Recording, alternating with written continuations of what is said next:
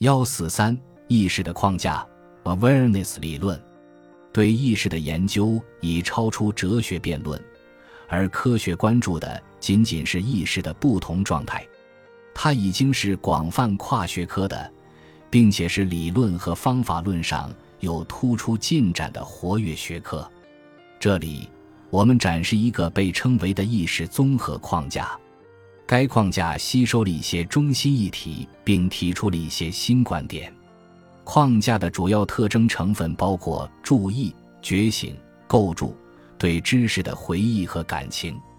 另外，一些刺激属性也被包括在该框架内，例如新异性、浮现、特异性和主观性。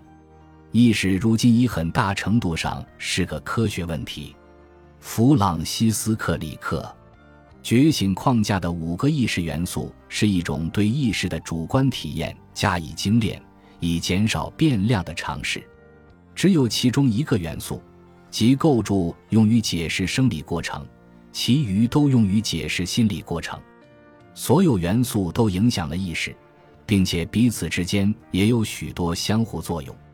对外部和内部事物认识的聚焦，我们能引导自己的注意。并且因此意识到外部和内部事件，意识的这一部分被提作一个探照灯，并且和探照灯隐喻相类似的是，注意会将自己的光线聚焦向感兴趣的方向。比如说，当去海滩时，你可能一会儿注意到海鸟，然后将自己的探照灯移向海上的船只，再然后是晒日光浴的人。我们总是不停改变注意焦点。并且类似的切换我们的意识内容，对物体的意识并非随意的，而是由搜索之眼，即寻找那些能联合、整合入我们对广阔世界的知识，形成更综合意识的细节来驱动的。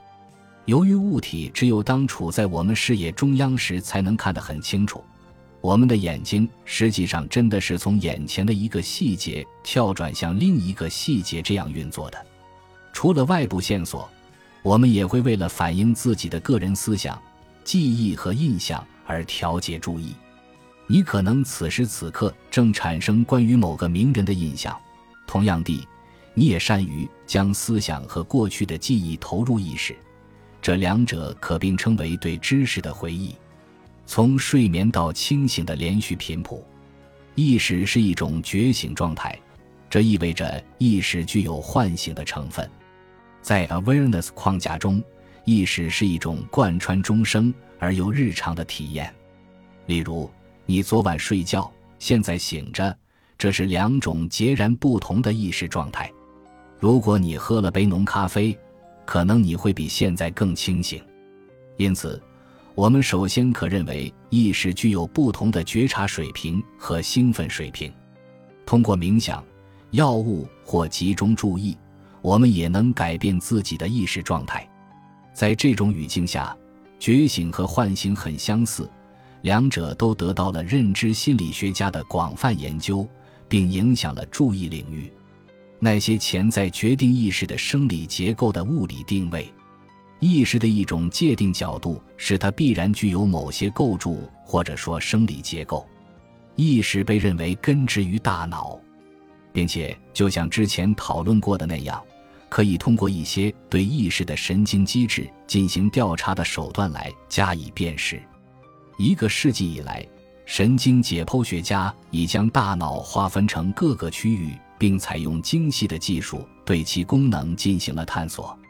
一九零八年，布罗德曼分析了大脑皮层的组织，并且用当时的染色技术区分了五十二个不同类型的神经细胞，并且认为。它们具有代表着不同类型的加工，有关大脑结构和功能的科学由此诞生了。一些细胞专门用于听觉，一些用于言语，一些用于运动表现，一些用于视觉等等。在这一先驱研究的指引下，采用最新的造影技术，接下来理所当然就应该是定位涉及意识活动的皮层部位。要阐明意识的千头万绪。对于认知神经科学家而言，也是一项令人望而生切的任务。想想看下图中绘出的神经元吧，意识绝非单个神经元就能执行的单一加工，而是由许许多多神经元联合构成的感觉诠释、语义的、认知的以及情绪的不同现象，其中既包括物理形式的，也包括意象的。例如，许多心理加工和其所导致的行为结果都在无意识水平下执行。驾车，接住网球高速发球，看到或听到一条暴躁的响尾蛇时的退缩反应，这些行为看起来都是根据经验而自动化的。其他行为则需要意识干预，例如决定看哪场电影、去哪个博物馆，或者看到的画作好看还是难看。对于这些，我们需要形式复杂的有意识觉察。类似青蛙捕蝇那样的简单反射行为，并不足以完成上述任务。看起来，参与有意识决定的大脑部分，与处理无意识决定所用到的大脑部分是不同的。另一个关于意识植根于大脑的例子，是在大脑左半球占据了相当一片区域的语言。语言对于意识来讲是至关重要的，它能提供对客体的语义辨识和组织。实际上，整个大脑的不同部分似乎牵扯到有意识觉察当中，对个人和世界信息的访问。意识使人们能通过回忆访问个人信息和有关世界的知识。对知识的回忆主要通过内部或外部提起的注意加工来完成。该部分对意识的界定包括三部分：对自我知识的回忆、对一般信息的回忆和对某人的集体知识的回忆，是一种对个人信息的感觉。首先，起码得知道你是你自己，这被称为自我觉察。如果动物或人类能通过镜子辨认自己，就可以认为他们具有自我觉察。自我觉察可通过镜子测试测量，它包括在脸部涂上无味的染色剂，然后放一面镜子在其面前，并且监视其行为。如果认出镜子中的是自己，那么就意味着具备了自我觉察。具体辨别的方法主要是通过看动物或人类是否注意到染色图案，随即摸自己的脸或改变角度来看得更清楚。人类在两岁后即可通过测试，其他能通过的还有黑猩猩、倭黑猩猩、猩猩、海豚、大象，另外鸽子或许也能。两岁以下的儿童，还有犬类在看到镜子后。表现出害怕或者好奇，鱼类则表现得好像看到另一条鱼一样，鸟类则常常会攻击镜子。自我知识包括自我觉察，也包括其他有关自我的信息，例如，你知道自己此刻正读着一页纸上的文字，你刚读到的词语是意识，你知道自己是否要约会迟到了，或者自己是否头痛。你知道自己是否正进行某项秘密行动？你知道自己对父亲的看法？你知道自己的内裤穿起来太紧还是太松？等等，诸如此类，无数的个人信息都可以即刻回忆起来，而无需重新体验那些事件。作为另一个成分，使我们能回忆起常识记忆中保存的许多事实。因此，当你走进纽约现代艺术博物馆时，可能就会将自己记得的有关二十世纪艺术的信息提升到意识层面来。实际上，你还可能通过之前埋藏在常识记忆中的知识来启动你预期的观点。你可能回忆起世纪初兴起的抽象艺术和立体主义，包括一些如野兽派之类的运动。某种意义上，用时髦词来讲的话。你的意识水平专门为此类艺术所提高，并且因为相关神经的活跃，实际上也的确看到了更多。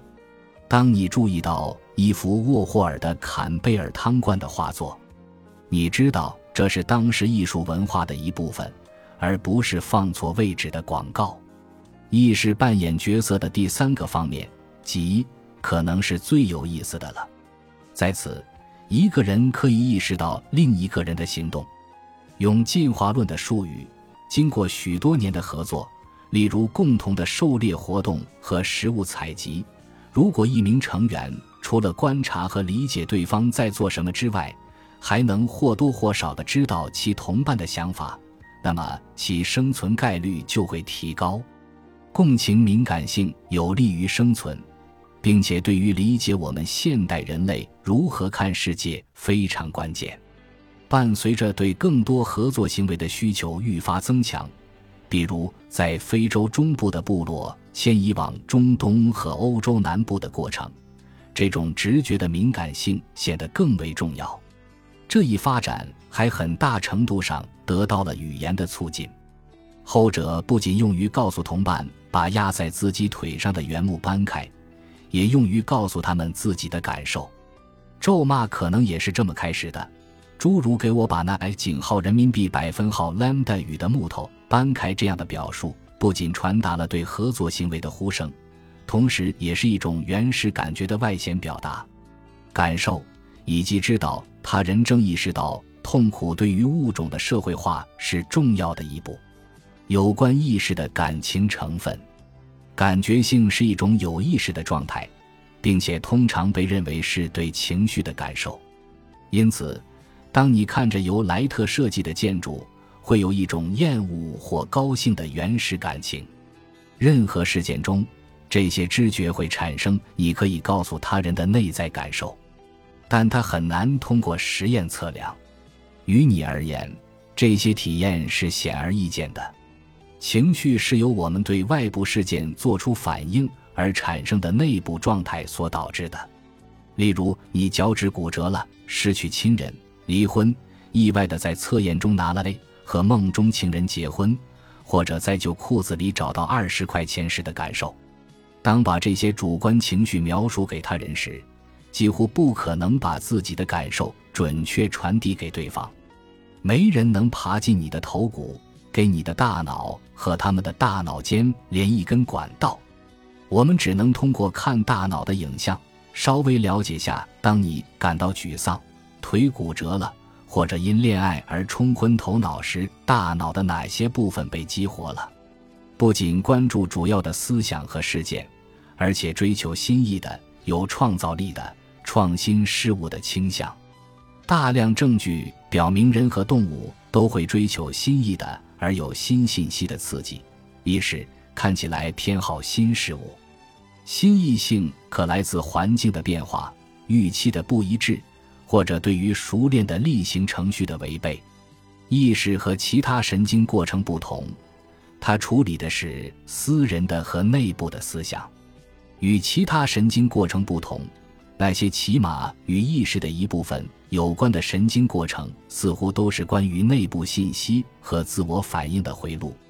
这导致起码从现象学的印象上来讲，意识是从大脑活动中浮现出来的，和。人类随时不断的选择一小部分想法进行考虑，并且会频繁受到新的想法或外部线索的干扰。意识很早就被认为用以关注特定事物，从而阐明认识。探照灯是意识的特异性功能的具象表现，而有意识内容会在记忆的各个领域——知觉、意象、思想和行为间流动。有关心理学意义的和神经生物学意义的探照灯都有两个悬而未决的问题：某个特定的焦点是如何被选中的，以及一旦某信息被选为焦点之后，它又发生了什么？其他未被选中的信息又发生了什么？如果我们在更实际的情景中考虑探照灯问题，例如在剧院的戏台上。我们对理解意识在大脑中进行了什么操作会有更进一步的理解。想象在剧院里，比起昏暗的观众席，我们更可能对灯光照射的戏台产生意识体验。但仅仅因为我们不倾向于看戏台之外的地方，并不意味着后台或者观众席里没发生重要活动。活动的多重来源共同创造了演出的体验。通过认识到许多意识是遍布大脑各区域，并且只有共同作用才形成我们所知的意识体验，我们能更直接地将上述比喻推广到意识。最后，清楚明白的一点，即主观性指的是每个人的意识体验是独一无二的。我们称为 awareness 的意识框架的不同方面，组合并构成了你生命中最快乐与最痛苦的经验。这些方面都可以在一个连续体上进行衡量，并结合起来评估某件事物的意识水平。